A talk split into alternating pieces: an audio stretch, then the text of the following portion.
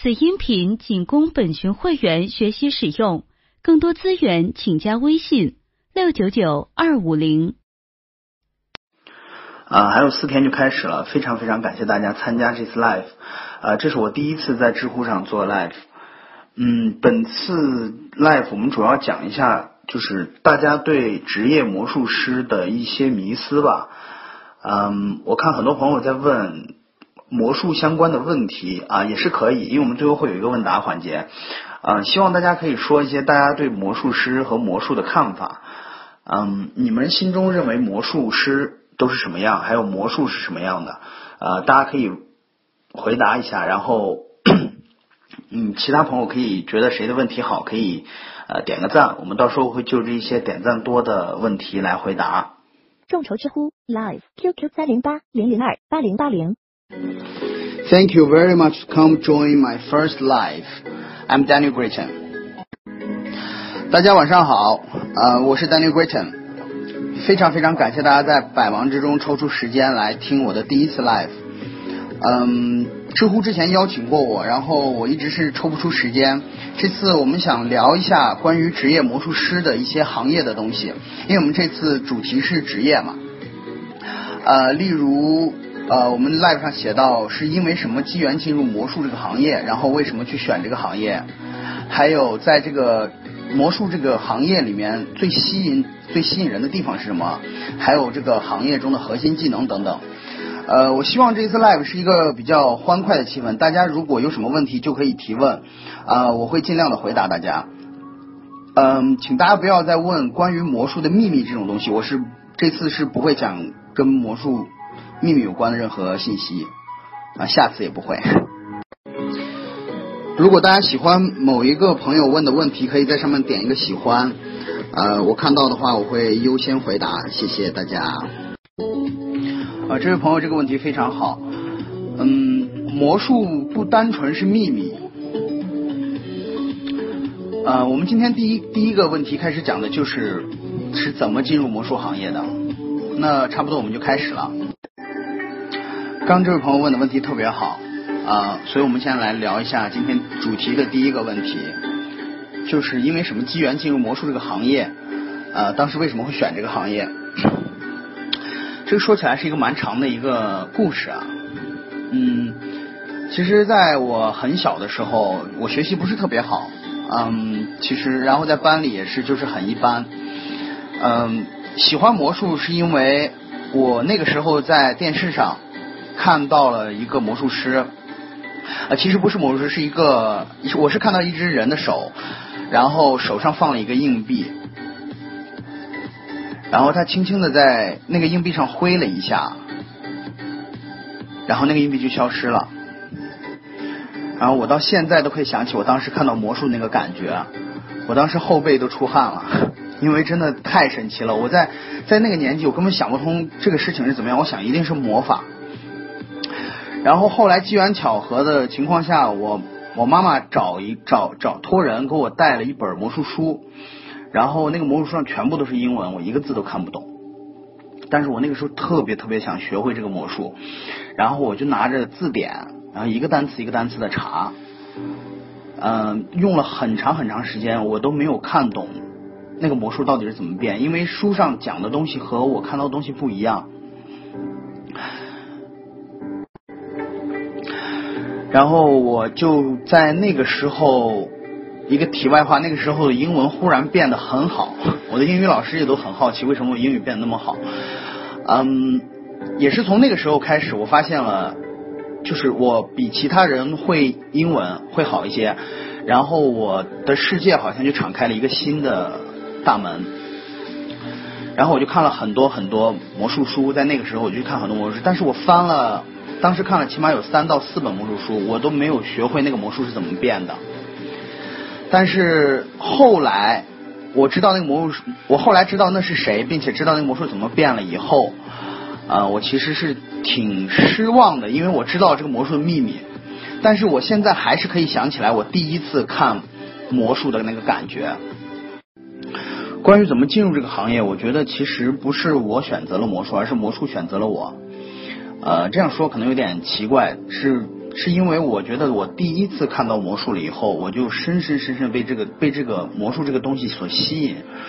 然后后来其实我有机会出去上学，然后加上我会一些英语，我在很多很多的时候会比其他的朋友有更多的机会去和世界上一些很好的其他的魔术师用英语去交流。然后当然这也奠定了我当后来对魔术的一些理解。嗯，其实成为一个魔术师是我小时候的梦想吧。啊，我大学毕业了以后，我就去做全职魔术师，但是发现，嗯，职业魔术师和我想的真的是不尽相同。因为职业魔术师首先想到的是怎么用，首先它是一个职业，你需要有收入，啊，你会需要在很多情况下为了嗯客户的一些需求。去把你本身的表现方式变成客户需要的表现方式，而魔术这个行业最大的魅力，是我认为魔术师他的职业特性啊，就拿我来说，我成为魔术师是希望每一个看到我的观众，他都可以在很久很久以后和别人说起，说我。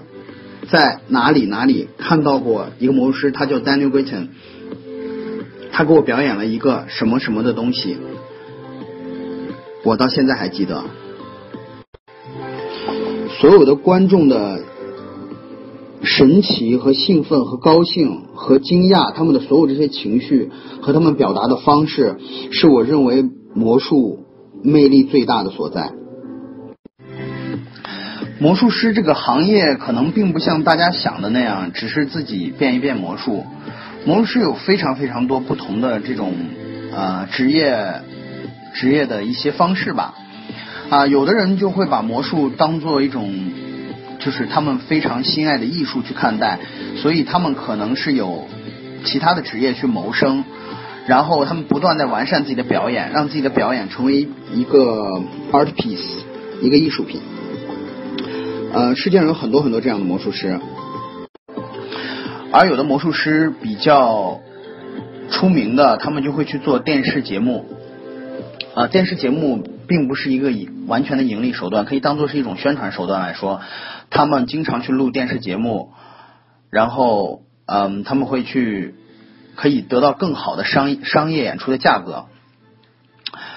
而做电视节目的话，像国外我知道比较好的会有像 Sarah Takayama，还有啊现在后来还有 Chris Angel，还有 Dynamo，呃包括刘谦老师他们也在也做过在日本做过电视节目，在中国也经常上电视。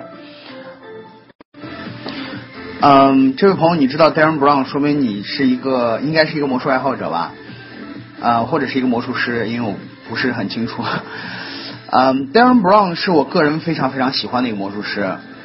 嗯，Darren Brown 的魔术其实他是有催眠，也是有魔术在里面。嗯，我们看到他的大多数的演出里面都写到，说是 No stooge in the show，所以是说是没有托的，也就是大家经常说魔术师会用托。嗯，Darren Brown 对魔术表演和心灵魔术表演的这个理解程度已经非常非常的高了，他把很多东西都融合在他的演出里。呃，关于电视剪辑，我想说一下。其实，我认为电视它有一个它的特性，就是要在观众切换到那个电视台的那一秒钟，就要决定要去看下去。所以，电视剪辑一般是会把魔术最精彩的部分放在上面。啊，我刚看到这有一个朋友第一个提问呢，我先想回答一下。你想说你也会一些 trick 是吗？嗯。其实有很多很多魔术爱好者，从刘强老师那个春晚那次完了以后，就有非常非常多的魔术爱好者啊，他们都会去学一些魔术。嗯，职业魔术师之间怎么交流？职业魔术师其实魔术师有很多魔术的大会啊，很多这些专业和职业的魔术师都会去参加魔术大会，去和一些其他他们认为好的魔术师去交流，去聊他们的想法。呃，他们的的手法哪里有些做的不好，还是怎么样？呃，如果你的身边你没有什么机会参加魔术大会的话，我认为你可以从读书开始练。对，是读书。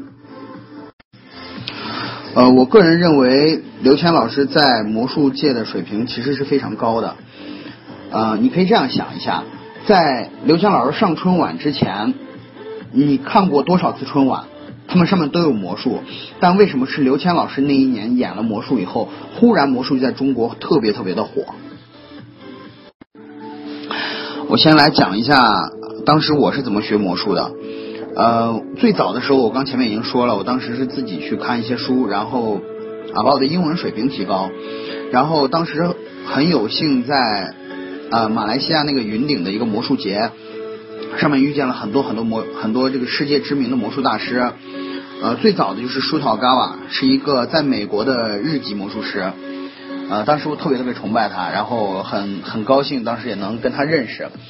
然后他就给我讲了很多成为魔术师的理念和魔术的一些想法。呃，最重要的，其实当时他他就跟我讲，魔术并不是魔术这些秘密的本身，而是如何让别人去喜欢你，喜欢去看你表演的东西。呃，在那个魔术节上面，我认识另外一位老师，就叫 Michael Emma。他是大卫科波菲尔的近距离的魔术的老师，嗯，当时他给我讲了很多东西，我觉得非常非常重要。从那个时候，我对魔术的观念就变了，然后更立志要成为一个职业魔术师。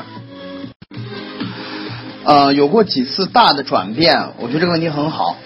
呃，大多数人在一开始学魔术的时候，他们最想知道的是魔术的秘密，就是这个魔术是怎么变的。当你知道了秘密以后，你会想，好，我去练一下，我去表演，然后表演完以后，发现别人看到的效果和自己想象的不太一样的时候，就会去反思为什么是这样。对我魔术来说，观念几次最大的转变，第一次就是遇见舒陶高瓦老师跟麦克艾玛老师，呃，他们让我知道魔术并不是我以前是很看重秘密的，在遇到他们之前，我是。保守所有我知道的魔术秘密，不给任何人讲，然后每天只是甘于，只是苦苦的去练习，然后去给所身边所有的朋友表演。后来他们已经都看烦了。啊，到遇到他们以后，我发现魔术其实是很有魅力的，而不单纯的是秘密。他们把魔术变成一种媒介，去和别人沟通，和别人嗯表演。呃，他们这样的表演，却让观众觉得真正的被娱乐到，很开心。啊，你可以这样想一下，他其实魔术最有魅力的地方，就是在你看到魔术最神奇的那一刻的时候，你的内心的感觉。第二次转变是我第一次参加魔术比赛，我当时觉得自己已经非常非常厉害了。对啊，但是一年轻人当时觉得自己真的很厉害。然后我就准备了一些自己当时原创的一些魔术去表演，啊，很可惜那次拿了第二名。完了之后呢，我遇到了很多其他的选手，我就看到了每一个人为魔术付出的牺牲真的是很不一样。我知道有一些日，我之前遇到一个日本的魔术师，他为了练一个手法，他把他的手指头都练弯了，是真的是因为练习过度，手指头。和别人的手指头不一样，会有一些弯曲。还有很多很多其他魔术师为练习魔术付出了很多很多不同的牺牲。那个时候，我是第一次意识到啊，魔术本身还有一种啊 sacrifice 的精神，牺牲的这个精神。第三次转变是我做了职业魔术师以后，我发现以前的自己真的很稚嫩，只会魔术，不懂任何的商业技巧。所以在很有一段时间吧，我是没有找不到演出。但是后来呢，我去学了很多这个 marketing 的课程，还有一些商业的课程，呃，教了我教会我很多东西。我懂得怎么去让观众喜欢你的演出，并且不停不停预定你的演出。怎么从一个一开始大家的市场价都是在一千元、两千元去演一场魔术的时候，我可以做到八千甚至一万块钱演一场，在我那个时候还是二十岁左右。呃，Rosen 你好，呃，非常谢谢你也来参加 live。呃，我觉得在学了魔术以后，最大的变化，也就是说在哪一方面收获最多的是，我其实以前不是非常的外向，在学会魔术了以后，嗯，比以前更自信一些，然后去认识陌生人，呃，去和人沟通的这一方面会变得更好。另外一个方面，我认为最重要的是我的英语变得非常好。呃，我经常跟我的弟弟妹妹们讲，英学会一门语言是打开另外一个世界的大门。呃，当时英语好了以后，真的给我和我身边一样玩魔术的朋友，我多出非常非常多的机会去和国际上一些很有名的魔术师交流，并且成为朋友。这一点在我日后魔术作为职业魔术师的这个路上非常非常的重要。嗯，之前我在我的魔术讲座上讲过这个东西，并且我认为这个东西是最重要的。呃，魔术的秘密本身不重要，你可以会很多很多魔术，但是假如观众不喜欢你，他会看你的魔术吗？你说我给你变个魔术，他只想说你走开，这时候你怎么办呢？所以说魔术最重要的是让观众喜欢你，去看你的表演。很多魔术师，呃，我知道国内的很多爱好者在。呃，这两年我不是很清楚，在前些年的时候，其实很多爱好者他一开始学到魔术是很想很想给别人看的，但是我们一定要讲究方式方法，怎么去接触观众，让观众喜欢想看你的魔术，而不是说过去你好，我可以给你变一个魔术吗？大多数人都说的是不能。那怎么让观众喜欢你呢？是让，当然是让自己先变成一个让人喜欢的人，这个很重要。众筹知乎 Live QQ 三零八零零二八零八零。呃，我觉得这个问题非常好。呃，性格内向，表演的时候会手抖，这很正常，因为在一开始学魔术的时候，很多人都会这样。我给你的建议是，先把你会的那一个魔术练到非常非常非常熟练，你根本在表演的时候不需要去想到底要怎么做，因为你已经非常熟练了。然后在表演的时候呢？和观众进行一些互动，而不是单纯的说啊，你选一张牌我找出来，而是跟你们的生活上相关的一些有趣的话题连接在一起。希望你可以成功表演，并且告诉我，谢谢。嗯，如果你有志于做职业魔术师的话，我有我有一个 idea 要讲，就是 show business。这个是我从英国一个非常厉害的魔术师叫 Paul Daniels 那里学到的，啊，我印象非常深。他讲过 show business，show 在前面，business 在后面。当你想成为一个职业魔术师的时候，你先问一下自己的演出够不够好看，观众看完你的演出想不想再看一遍，想不想再看一遍，然后再看一遍。你的表演能力能不能达到让观众看完一次就会记得你？并且在这个的同时，business 一定是要去学习商业技巧，例如营销和销售和怎么样去谈成一一宗交易，并不是学魔术的很多人只是把自己局限在魔术里面。我觉得魔术这个东西非常非常的万金油，你可以学很多其他的知识来应用在魔术上面。所以就是我讲的这个 show business 怎么找活。我觉得你的演出够好的话，一定会有人来找你去演出。当然，呃，在你的演出已经非常好的时候，在这个基础上，你还是去想想找更多的演出的时候，这个时候我觉得可以去呃和一些经纪公司去谈。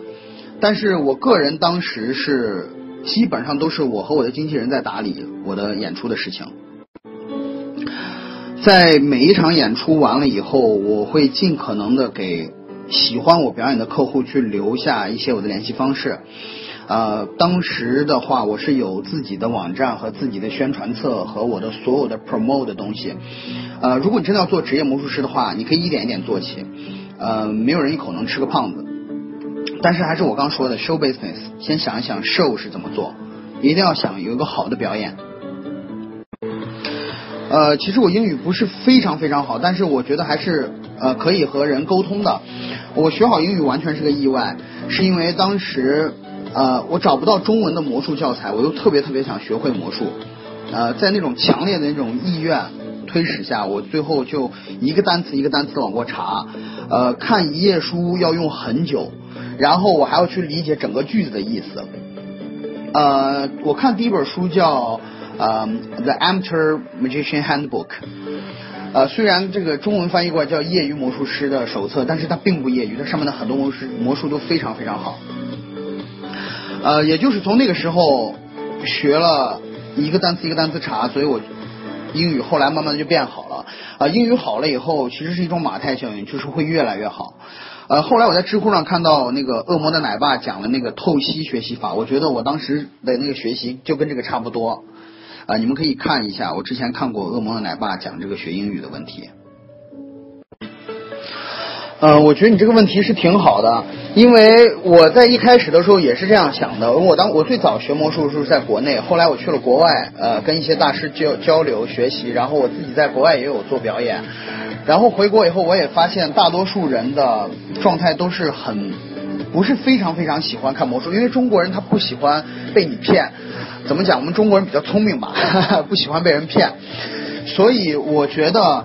呃，在这个问题上来说，还是回到我刚说的那个事情，先让观众喜欢你，他们会想去看你变魔术，而不是说是啊，你要求给他表演魔术。呃，我觉得你讲这个问题还是存在的。如果真的是有奥克，一定要一定要去故意去拆穿你和让你为难的话，呃，你有两个选择，要么是选择直接走开，不要再去表演；再一个就是。如果没有办法的话，我建议你准备一到两个 sucker trick。sucker trick，如果你学过魔术，你应该知道是什么东西。我们因为今天不讲魔术的秘密。呃，如果你认为你有一套很好的节目的话，我建议你先从国内比起，不要太在意名次，而是去感受一下比赛的氛围，然后还有就是魔术比赛带给你的那种冲击感，啊，并且。呃，当你在国内比完差不多，你就可以从中国周边的一些国家的比赛开始参加。因为我自己最早的时候是参加香港的一个呃第一次比赛，是去香港的一个近景魔术大会，那是第一次第一届。呃，当时就我一个从大陆过来，然后我当时拿了第二名。我准备，我当时也准备了一些节目。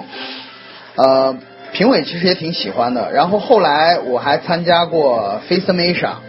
如果真的有能力，我觉得这辈子一定要去参加一次 FACEM。当时参加 FACEM Asia，跟国内的国国内其他三个魔术师比较厉害，都是很厉害的魔术师啊，有郭浩伟，还有张国洲，还有邓传九，我们四个人去参加 FACEM Asia，呃，是世界魔术大赛的一个亚洲赛区的选拔赛，呃，我觉得那一次的收获是非常非常大的。嗯，国内的比赛，我建议。呃，你可以的话就去多参加一些，去感受一个氛围，不一定非要为了拿名次。嗯，这个怎么说啊？中国有句老话叫“内行看门道，外行看热闹”。呃，职业魔术师在看别人表演魔术的时候，其实更多的时候他们可能想的是，啊，这个魔术首先好不好？啊，他表演的这个东西妙在哪里？还有就是。我怎么样能在我的表演上去有提高？看到别人的表演，对我学魔术的时候看了很多魔术书，呃，基本上都是外文的魔术书。呃，我认为如果你在一开始的话一点基础都没有的话，可以看啊 Mark Wilson 的 Completed Course of Magic，呃，是一本是一本非常棒的书，呃，也很入门也很好。啊，如果你想成为更专业一点的魔术师的话，我觉得可以从啊 Card College 是学扑克牌的，非常非常全。Magic，还有 David Rose 的 Expert Coin Magic，这几本都是我最早的时候看我我认为非常好的。呃，纸牌还有一本书叫 Expert at Card Table，这本书也非常非常棒。呃，如果我觉得各位有有机会，然后英语还不差的话，愿意去认真去学魔术的话，我觉得这些书都是很好的。我晚一点，呃，如果你们需要，我可以发那个书的封面上来。呃，我们现在来讲一下第二个问题，就是你所在的专业领域中最喜欢的地方是什么？首先，我觉得成为一个魔术师要付出很多代价。呃，在我十几岁的时候，我的很多朋友都在打游戏，在呃出去玩，在打篮球，在做别的事情。我每天做的事情都是在家里练硬币、扑克牌，练我的手上的各种东西。我每天都要练，时间最长的时候，有时候一天八个小时都在练魔术，真的每天都在练。呃，但是我觉得最吸引我的地方，到现在我认为是人，因为在我十八岁的时候，十八岁吧。那年十八岁，对，呃，舒导高老师当时跟我讲了，说是，呃，这样一个理念，就是当一个观众他去看你表演一个魔术的时候，他你实际是夺走了他生命中的那那一段时间。如果你表演十分钟，你就是夺去了他生命中的十分钟。那他为什么要用他生命中这么宝贵的十分钟去看你的表演呢？对吗？所以我觉得魔术重要的一定是人，每一个人生活在世界上都很都是不一样的。那些能和你有一面之缘，可以看你表演魔术的人，你为什么不珍惜那次机会，让他永远的记住你，让那个成为一个非常非常美妙的回忆？在他老的时候，在很多年以后，他都可以告诉他的孩子说：“我很多年前看过一个魔术师给我表演魔术，他表演什么什么什么，我到现在还记得。”去传递这样一种精神和感觉。我认为这个是我在魔术中学到最大的东西。呃，说到这儿，我想起来，我在很久以前，也不是很久吧，五六年前的时候，我在一个酒吧里表演魔术。那个时候有一个德国人，啊，他看他他看我表演了一个魔术，为他表演的是把一张观众选择或并且签字的牌变到那个酒吧的天花板上面。呃，当时他整个人都怎么讲，speechless，完全就没有说话，就整个人震惊了。然后他就特别特别感动，说是呃非常非常感谢我。啊，这个事情当时就过去了，我没有再想。然后隔了两年以后，他又回到那个酒吧，然后我又见到，就真的很巧，我又见到他。然后他带着他的呃一个朋友和。还是他，我不知道是他的朋友还是他的家里的亲戚嘛，啊，他就一直在指着那个牌子给那个人讲那个故事，呃，我觉得这个事情真的对我感触挺深的。一个魔术可以在人心里留下那么深的印象，为什么我们会魔术的这些朋友不能珍惜这表演的这机会呢？而我觉得魔术师还有。呃，这个魔术这个专业里还有一个很吸引人的地方是，呃，魔术这种表演的方式非常非常不一样，他们魔术师的训练的方式非常不一样。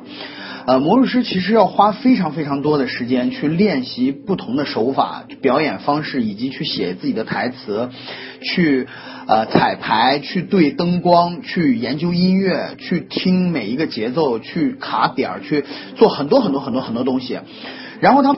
人的几分钟里，让别人看到这是一个完美的艺术品，或者是说一个非常非常好的表演。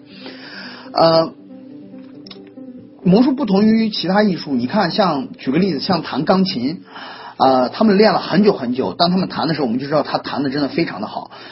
而大多数人对于魔术，他是不知道这个魔术真的是好还是不好，他们只是看到他变了一个鸽子出来，但他不知道他变的鸽子和别人变的鸽子方法有什么不同。呃，并且，呃，我们就拿刘强老师来说，你看他变魔术的话，为什么那一年他变完以后就那么火？因为刘强老师的每一个动作，他每一个台词，他的手势，他的眼神，他的牌和他的硬币和他的东西的摆放的地方都是非常讲究的，他都是有之前彩排过的。呃，并且像像杂技，像呃唱歌，像很多其他的艺术是。举个例，杂技我们可以看到，他可以扔扔八个瓶子，扔十个瓶子，然后不掉，他可以一直扔，一直扔。我们知道他练了很多年，很厉害啊，他可以翻很多个跟斗。但是魔术我们用练了用练了很长很长很长时间，我们希望就是不希望让观众看到任何我们的不该出现的动作和东西。这我觉得也是魔术魅力的一个地方。还有就是另外一个吸引人的地方，就是我觉得当。你作为魔术师去给别人表演魔术的时候，你实际是给你观众看了一个你非常心爱的一个很珍藏的一个东西。只有在你表演非常得当的情况下，你的观众会用一种只有他才有的反应来看你，而这种反应是一种非常私密的东西。啊我们讲一下第三个问题，就是从事这个行业的核心技能。呃，我刚才回答一个朋友的问题，就是说，嗯，我看英国 Paul Daniels 老师说过，他说职业魔术就是一个 show business。啊，有人会说我是魔术师，啊，有人会说我是做演艺行业，虽然这个听起来都很不是很好，呃，但是英用英语的话，很多人会说 I'm a magician 或者 I'm doing show business。呃，为什么是 show business？就是成为做魔术师这个行业的话，最基础的是你有一个好的表演，是你的 show，其次是你的 business。啊，一个好的演出。需要花费你很多年的时间去打磨，而不是我们单纯的在嗯魔术店买一些道具，在网上看一些视频就可以学会的。而 business 这方面，我认为学需要学的东西真的非常非常的多。嗯，还有就是你的 business 技能，你要怎么去让客影响客户，让客户去不不停的去预定你的演出，你的演出怎么定价？呃，你的演出是包含怎么样的内容？怎么让客户去接受你的报价？很多人会觉得魔术很廉价，这是一个很错误的观念。但是在大众的眼里，现在已经是这样了。呃，很多人认为说是啊，我给你三百块钱，你来给我演一场魔术好吗？他们并不知道他们想要的是什么。所以，成为一个职业魔术师的 business part，你一定要。去多去学习，去实践。你是你要告诉客户他需要什么样的东西，而不是客户告告诉你我有三百块钱，你可以演一场魔术给我看吗？我答案是不可以。呃，关于表演，我觉得你可以去尽可能的不为钱去表演，尽可能的提升自己的表演能力，让别人看了你的演出以后会不停不停的想去看你的演出，这是很重要的。再一个是。营销自己，呃，有有一本书非常好，这是美国一个魔术师告诉我的，他叫 Benji Bruce，我之前和他聊过，啊，他推荐这本书给我，后来我找到了中文版，啊，非常好，有中文版，呃，叫 Sales Bible，呃，中文叫销售圣经。如果你没有学过怎么样去推销东西的话，我认为你买这本书可以去学一下，真的非常非常棒。嗯，别人对魔术师有什么误解？呃，其实这个真的非常多啊！就我自己工作这么长时间来说，我觉得呃有一些吧，就是像很多人是在网上看过一些魔术的视频，或者是一些呃魔术揭秘的视频啊，还有些人其实刚学魔术没多久就去啊就去表演一些很难就需要很高技巧的魔术，所以观众看完以后就觉得啊哦魔术就是这样。只是秘密，只是只是这个把东西变出来，这样没意思。但相信我，大多数人都会喜欢看好的魔术。啊，如果这次参加 live 的朋友有人之前没有面对面的去感受过魔术，我非常建议你去看一场魔术秀。如果有机会的话，因为通过网络、通过视频，你是感受不到魔术真正的魅力。就像怎么说啊，呃。很多人说不喜欢魔术是这样，因为就像你小时候第一次吃苹果，然后那个苹果又小又酸又涩，然后那个时候你就会有一种理念在你的头的头脑里，你就会说啊，苹果都是这样，又酸又小又不好吃，我以后再也不吃苹果了，苹果真的太难吃了。但是说句实话，大多数人也没有看过真真正正很好的魔术，因为我们大多数人的生活就是上班、工作、睡觉、休息，和朋友吃饭、聊聊天什么的。他没有机会真正去感受一个好的魔术是什么样的。呃，我再来讲其他另外一个误解，就是很多人其实说魔术都是骗人的，是假的。那你想一想，电影是真的还是假的？我觉得很棒的一个东西是，当你看到一个好的魔术的时候，就是在那一瞬间，在那个 moment。我我觉得这个词非常重要，在魔术里是一个 moment，在那一个时间点，你觉得你好像什么都不知道，你只只你的感觉只有神奇，你就觉得像一个孩子一样。其实，在你很小的时候，你看到很多东西，你都会觉得很好奇。只是我们都长大了，所以看到日常中很多东西，我们都知道它的是什么原理，认为它们都是我们存在生活，都都是存在于我们生活当中的，所以觉得很多东西都不再那么重要，而重要的只有赚钱和工作和和一些我们现在社会普遍的价值观认为正确的东西。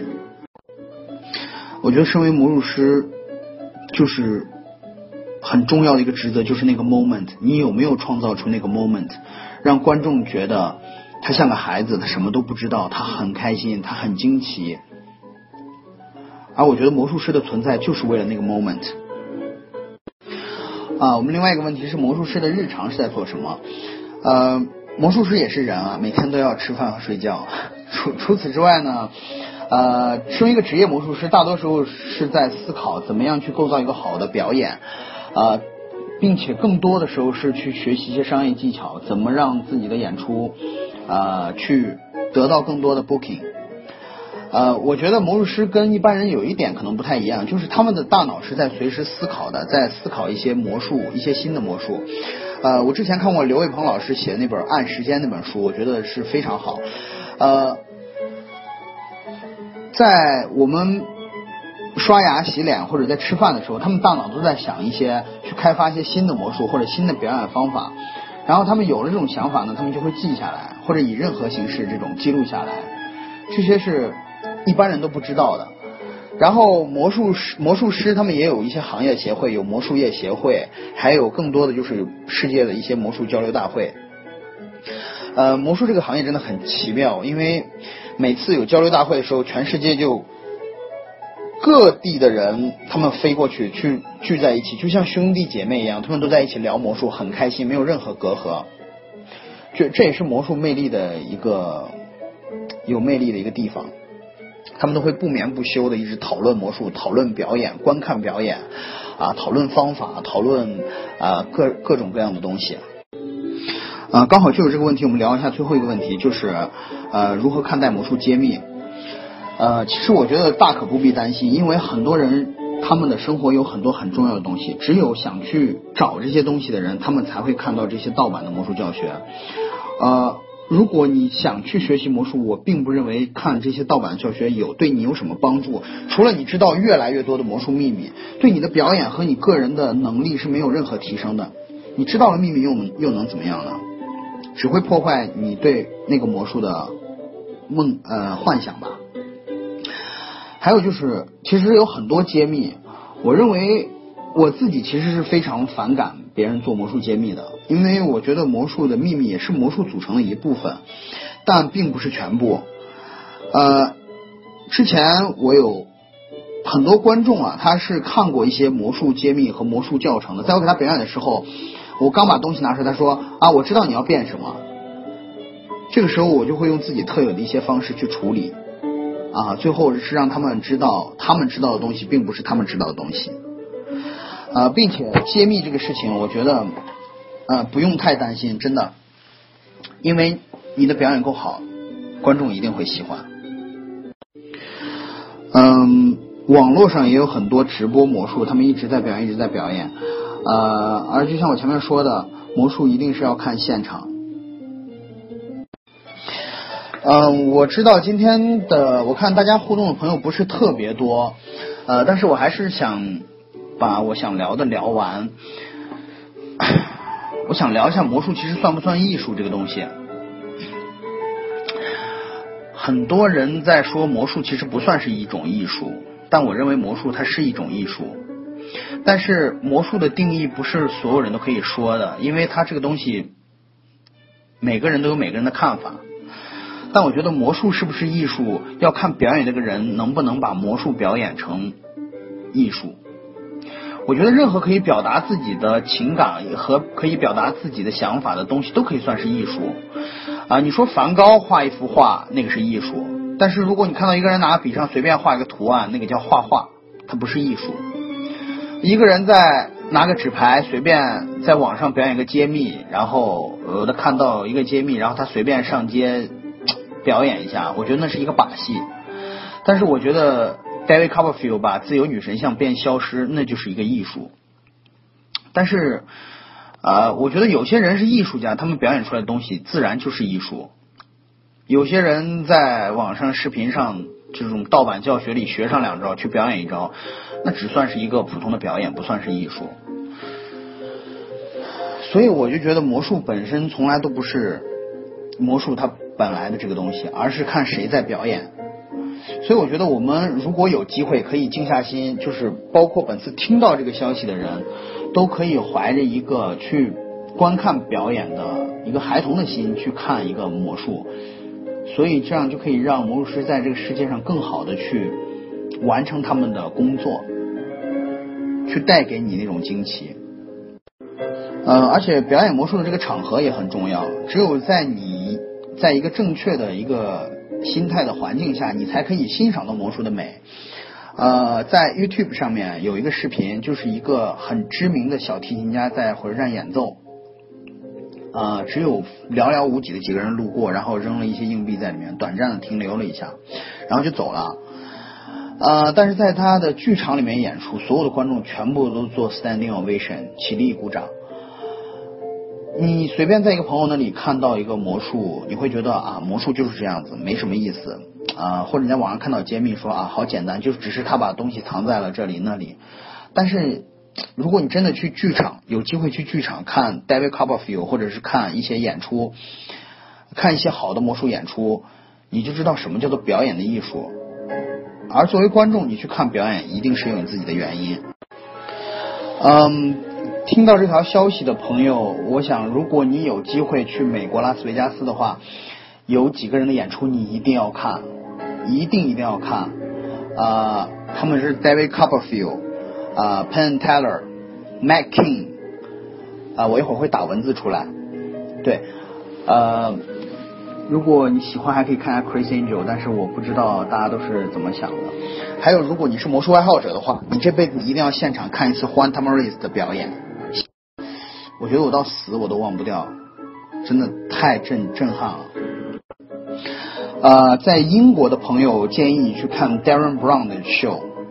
啊，无论如何都要买到票去看一场，真的非常非常棒。还有就是这一次我们主要其实是职业，这个话题是职业。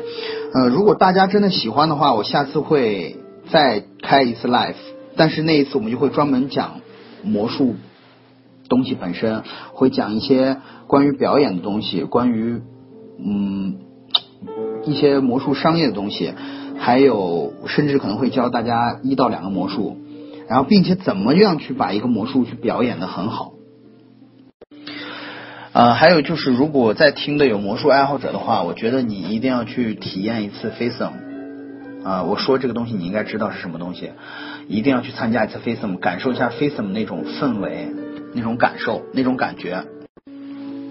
嗯，其实时间早都到了，但是我觉得我真的停不下来，我还想回答大家的一些问题。嗯，我再讲一会儿吧，看看大家也喜不喜欢，因为这是毕竟是第一次，我真的不知道呃是什么，大家是什么样的感受，大家也可以写在上面，我都可以看到，谢谢你们。呃，我想从前面回答一下这个问题。呃，我觉得很多嗯不懂魔术的人，不是我们圈内人的普通人去看魔术，他们都会认为魔术师有托，因为太神奇没有办法解释，他认为一定是有托的，这个观众是他的托，或者谁是他的托。其实大多数时候魔术师根本不需要用托。我已经说了，他们是用他们无数的汗水和努力，然后去来。赢得在那几分钟内赢得你的掌声和你的喜欢，我觉得这个是很重要的。呃，有的时候我们从自己的角度去思考，可能会更好一些。如果你是那个表演的人，你觉得你希望他们会认为你的努力都是由一个托来解决的吗？很多神奇的魔术，只要你的答案落呃答案落在托这个字上，这个魔术就没什么意思了。而一个好的魔术，就是像我说的，一定要有好的表演和好的氛围，和你去看魔术时候一个好的心境。那我的理解是这样的。呃，其实没有说是魔术的原理只能内行人知道，而且不外传。呃，这是一个我们中国人，我觉得一个理一个有很大一个误解，就是认为魔术一定要拜师学艺怎么样。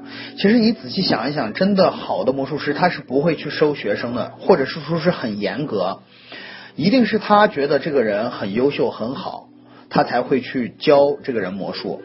而所谓的到处所谓的这种魔术老师教你魔术魔术速成这种，我认为他们本身的水平可能真的不是特别的高，他们可能会一些魔术去教别人，但是我真的认为。呃，一个好的魔术师，他是不会轻轻易易的去呃教别人，说是来做我的徒弟这样。呃，至于为什么很多魔术总会被网友识别，我觉得就是我刚才前面提到，因为两个事情，一个是盗版泛滥，再一个是揭秘的人很多啊，还有一个就是我们中国人很聪明啊，他们不希望被骗，而网友我觉得能力非常大。呃，秘密不是魔术的全部。你看魔术的那个 moment 才是。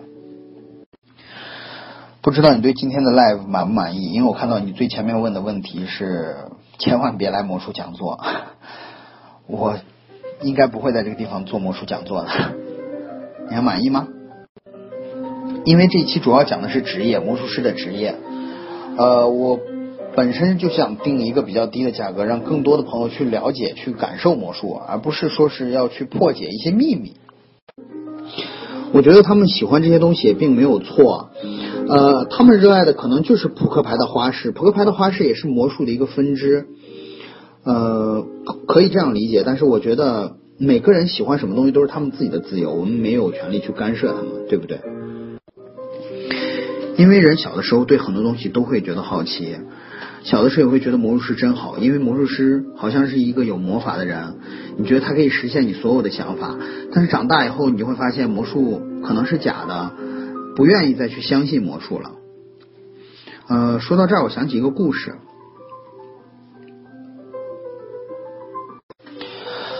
呃，因为时间比较长了，我也记得不是特别清楚，但是我记得大概的内容是这样的，就是在美国。呃，他们是过圣诞节的，呃，很多小朋友在小的时候都相信圣诞老人是真的。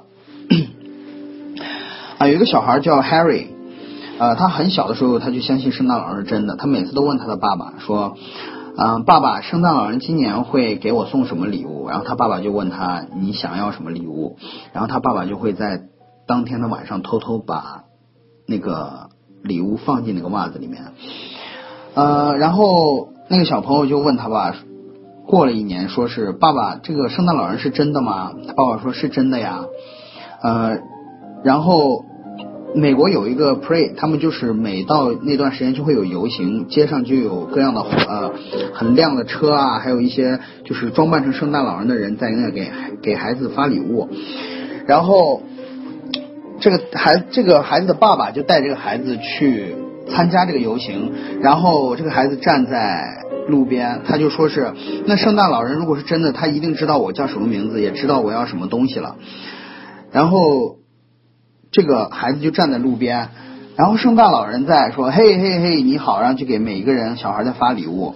然后当他走到 Harry 的旁边的时候，他说你好 Harry，我是圣诞老人。然后他给这个孩子了一个礼物。而这个孩子的爸爸呢，在他的身后举了一张纸，上面写的 “He is Harry”。我觉得他的爸爸是真的魔术师，而这一，我认为这个 moment 真的是非常非常的美。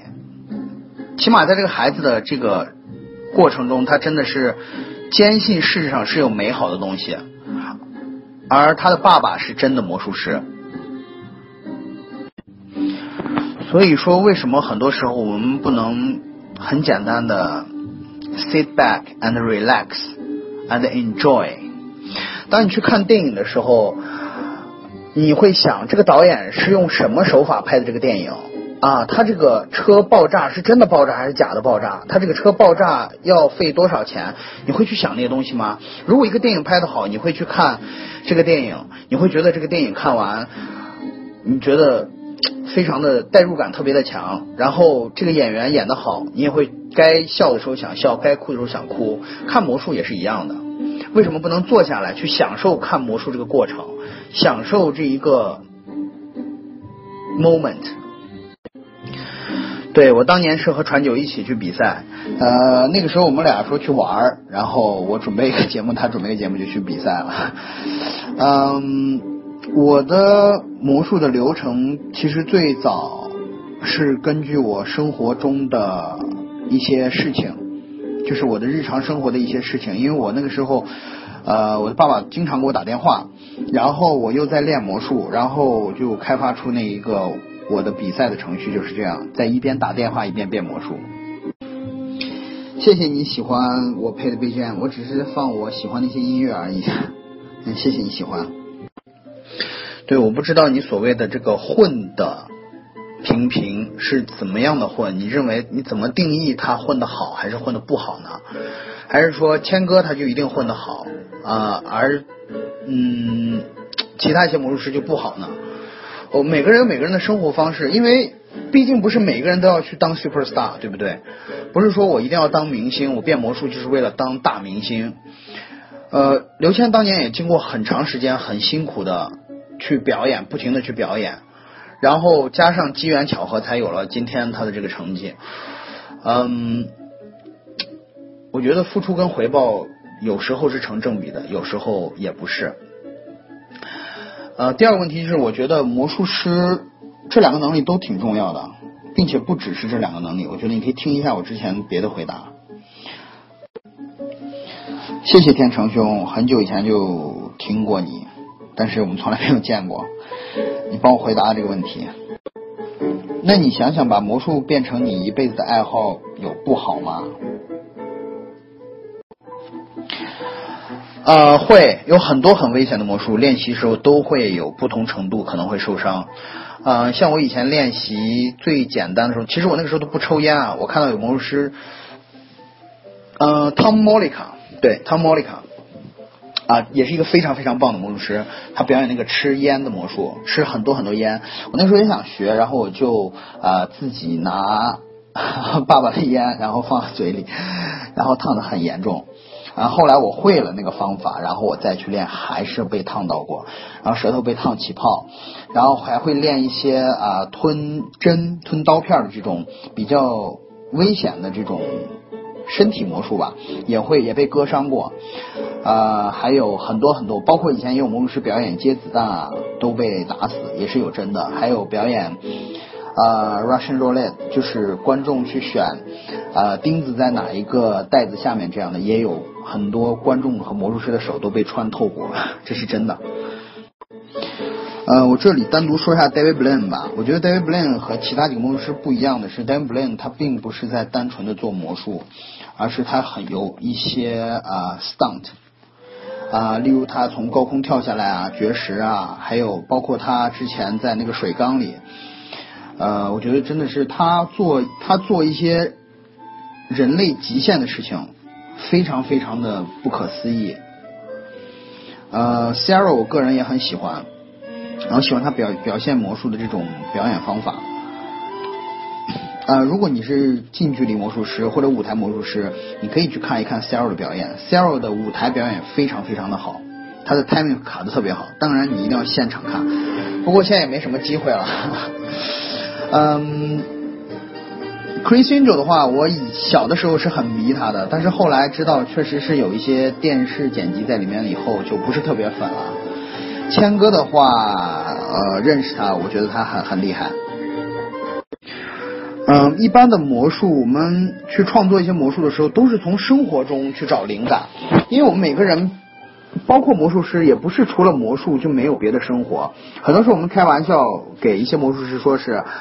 呃，get life，不要只是在练扑克牌、练硬币、练一些魔术的技巧，而是去走出去和别人交谈，去当一个正常的人，在你的生活基础上，去每个人都有他自己独特的故事，有他自己的一些经历，而把这些经历和你的魔术结合起来去表演，呃，完成一个更好的故事，我觉得这是很棒的。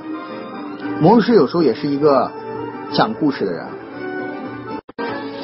嗯，职业魔术师这个身份，其实，在朋友，尤其是介绍新的朋友认识时候，他们第一是非常非常惊奇，说你是魔术师吗？那你的工作是什么？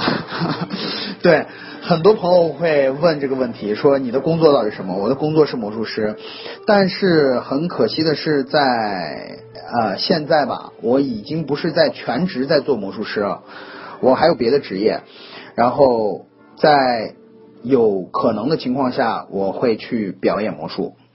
呃，其实这样的，我觉得这样的状态反而更好，在呃一个观众的欣赏程度来说会更高，因为现在我去表演的话，基本上都是别人邀请我去表演，他们的去看的这个心态也不一样。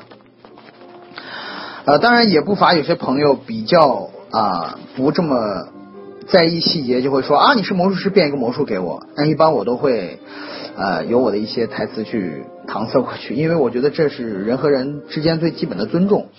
呃，如果你认识一个芭蕾舞演员，你会说，哎，你跳个芭蕾给我看一下好吗？对吧？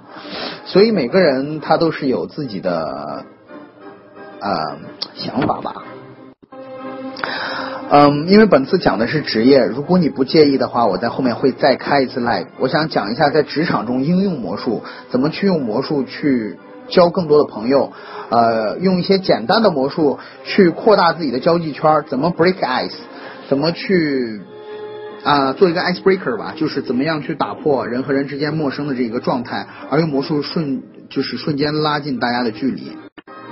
你指的电影应该是《惊天魔盗团》吧？呃，《惊天魔盗团》毕竟是一部电影，但是你问魔术可不可以用来犯罪，我不知道你居心何在，但是应该是可以的。我知道很多骗子他是用一些魔术的手法去骗别人的钱。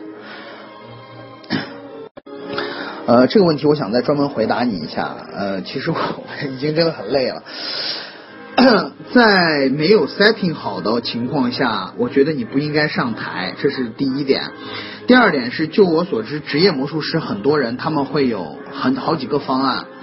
呃，当你去表演一个魔术的时候，我认为你应该是做好准备的，去应付现场可能发生的所有情况，而不是单纯的准备一套节目。举个例子，你要表演一个魔术，如果观众猜到不是你，如果你拿出来牌不是观众选的牌，那你怎么办呢？那你能不能在你表演之前就想好可能会出现的问题，然后去把处理办法也想好呢？呃，魔术师的日常生活跟其他人差别没有那么大，但是他们会花很多时间在练习魔术和呃完善他自己的表演的这个过程中。所以我觉得，哎呀，真的很累。所以魔术师日常的生活还是大多数是在研究自己的魔术吧，还有一些就是去做一些商业活动，让自己有更多的演出。我指的是职业魔术师。嗯，非常感谢你参加这次 live，因为我看到你是学催学治疗性催眠。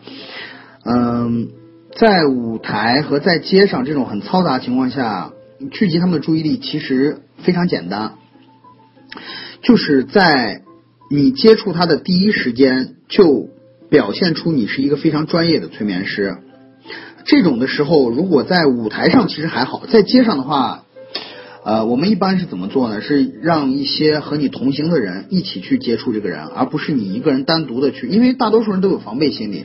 你说你是一个专业催眠师，在干嘛走在街上跟我说话，对不对？所以我觉得一定是你是在录制一个节目啊，或者是你在做什么事情，他的注意力，他的首先本身会很紧张，或者是说很注意你在说的每一个词，在这个时候去进行一些。最基本的 suggestion 暗示的话，我觉得是很有用的。呃，然后把它迅速带入这么一个催眠的环境的话，我觉得是很好的，是可以很快聚焦他注意力。呃，请讲，还没结束，我还可以再讲一会儿。呃，魔术界我最喜欢的是 Diverno，还有 Juan Tamariz。呃，入门的手法的书和资源，呃，不知道你想从哪方面开始呢？是纸牌呢，还是硬币？是近距离呢，还是舞台魔术？是大道具呢，还是心灵魔术？因为有很多。我建议入门的话，其实可以看一下，就是我刚说那本 Mark Wilson 的 Complete Course of Magic。啊，这本书好像有中文版，叫《魔术圣经》，好像是。呃，然后招说这也有一本书挺好的，但是中文翻译的名字不是很好听，叫《魔术大揭秘》。呃，他叫他是一个美国魔术师，也是我一个朋友。呃，我觉得这两本书的入门都很不错。还有英呃英国有一个魔术师叫 Nick Arenheim，也有一本，就是都是这种入门级的魔术师。我建议你其实不需要说专门的去找哪些书，因为你只是入门去学的话，你买一本外面有卖的魔术书，因为其实什么都可以。你要的不是去学它的秘密，记住一定是去学上面一到一到两个魔术。然后把它练好，去表演，这是最重要的。嗯，作为魔术师，我觉得其实纸牌花式，我真的我个人非常喜欢看。但是我真的是因为我变魔术十多年了，十几年，我真的是只会很普通的花式，因为我觉得嗯很好看，它真的很好看，它是一个观赏艺术。嗯。呃，而且现在的花式越来越好看，这现在是叫 cardistry 是吗？因为我有看过，我当时认识那个新加坡的那个 Kevin Ho，我有看过他们玩花式，真的很好看。嗯，但是我觉得应该不算是，不再算是魔术的一种了，它算是魔术出来一个分支的另外一个艺术。我认为它也是一种艺术。现在，呃，Win Dobson 我。我刚才忘了说，我真的也是超喜欢 Win Dobson。如果可以再加上一个我喜欢魔术师的话，一定是 Win Dobson。嗯，他的 Five Card Repeat 我到现在还在用，真的非常非常棒。Win Dobson 的表演就是完美的诠释了我刚讲的一个很简单的魔术，它可以表演的非常非常好看。如果你是魔术爱好者，或者是以后有机会学到魔术的话，我建议你去了解和学习一下这位魔术魔术大师。呃，我还想起一个事情，就是我知道今天听的有很多魔术爱好者，呃，其实魔术的表演方式不一定是完全是一个样子的，因为 Topas 之前讲过一个德国的魔术师，呃，T O P A S，如果你们有机会去学习一下他的那个 presentation，很好，呃，他讲魔术分很多种表演形式，有的人喜欢表演魔术就是很强势，说啊，我要变一个东西出来啊，这是这这个。老虎出来了，这样啊，有的人呢就是喜欢去像受害者一样表演。呃，我认为在我表演魔术这么长时间来说，嗯，我一直去选择和其他人不尽不太一样的表演方式。我表演魔术很多很大程度上喜欢以一个受害者的身份去表演。呃，什么叫受害者呢？就是我当魔术发生的时候，我可能我也不知道这个魔术会发生这样的效果，而我也会被这个魔术震惊。嗯，举个例子，观众的牌跑到了他的口袋里，我也会觉得很惊奇。呃，我认为去尝试不同的表演方式，找到自己的风格也很重要。呃，如果有机会，我想在下一次专门讲一些我们就是如果有更多的人想了解魔术的一些其他的东西，我也愿意讲一下。呃，因为有很多很多东西，毕竟一次 live 是讲不完的。嗯，希望朋友可以喜欢，然后啊呃关 关注过的话。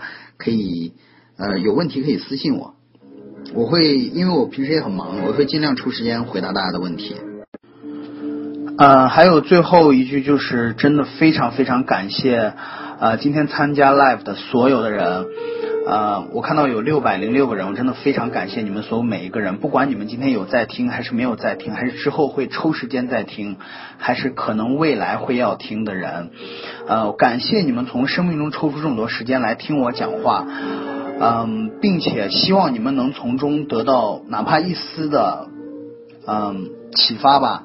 我觉得这次 live 就是有价值的，嗯，非常非常感谢你们，嗯，祝大家晚安。谢谢。众筹知乎 Live QQ 三零八零零二八零八零。